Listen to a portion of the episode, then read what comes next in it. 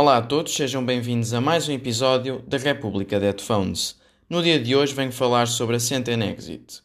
Mário Centeno, no passado dia 9 de junho, fez aquilo a que já há muito se especulava. Demitiu-se do cargo de Ministro de Estado e das Finanças e, por conseguinte, Presidente do Eurogrupo.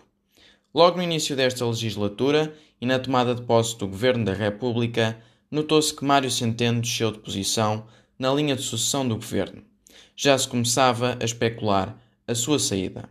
Rui Rio, inclusivamente, perguntou diretamente ao Primeiro-Ministro na Assembleia da República. Mas fazendo um balanço dos 1664 dias como Ministro das Finanças, Centeno revelou-se, desde sempre, um camaleão.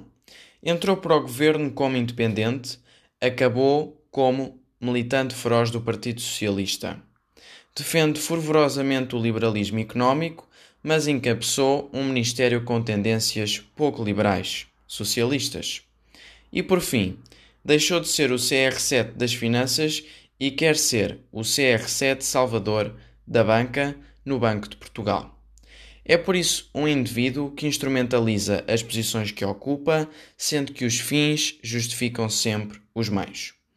No entanto, não me queria focar no indivíduo centeno, mas no legado centeno. Entrou para o governo em 2015 com um déficit público de 4,4% do PIB e saiu com um excedente orçamental de 0,2% do PIB. Poder-se-á dizer que soube desempenhar bem o papel de fundador das cativações, visto que a despesa pública de 2015 era de 48,9% e em 2019 foi de 42,7% do PIB. Mário Centeno foi por isso também um ministro das Finanças ilusório, dado que dá a impressão de contas certas quando as dívidas estão todas por pagar. Recordo que a dívida do Serviço Nacional de Saúde bateu recordes durante o 21º Governo Constitucional. Só agora, com o investimento na saúde, que foi logo direto para pagar aos fornecedores e criadores, é que esta diminuiu. Centeno não deixou, por isso, um brilhante legado. As prioridades do Ministro das Finanças não foram as melhores, desde uma devolução repentina de rendimentos às 35 horas no setor público.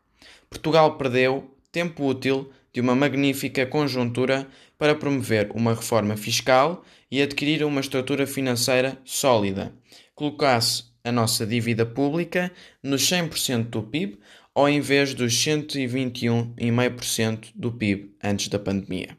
Centeno deixou também para trás a maior carga fiscal de sempre e os piores serviços públicos de sempre. Mas quanto aos elogios da Europa, relembro que José Sócrates foi também muito elogiado e vejamos o triste legado que deixou ao país. Mas para virar a página, relembro que Centeno abandonou o país num momento frágil, não sobrepondo o interesse público ao pessoal. É de lamentar. Leão, o seu sucessor, deve continuar esta trajetória de governação, dado que este foi secretário de Estado para o Orçamento de Mário.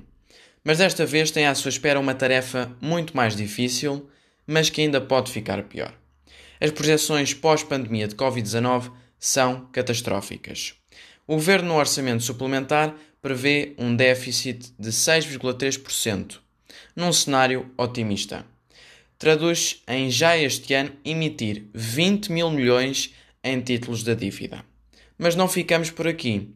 Portugal, com sucessivos déficits acumulados nos próximos orçamentos do Estado e com uma inversão do saldo comercial para negativo, prevê-se ter uma dívida de 140% do PIB. Formula-se uma conjunção propícia ao cenário de 2011.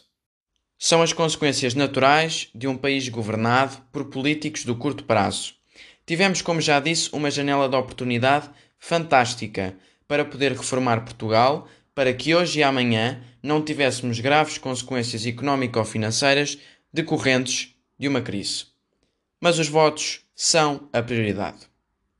Claro que o governo vai focar as culpas na pandemia, mas a pandemia não é a única culpada.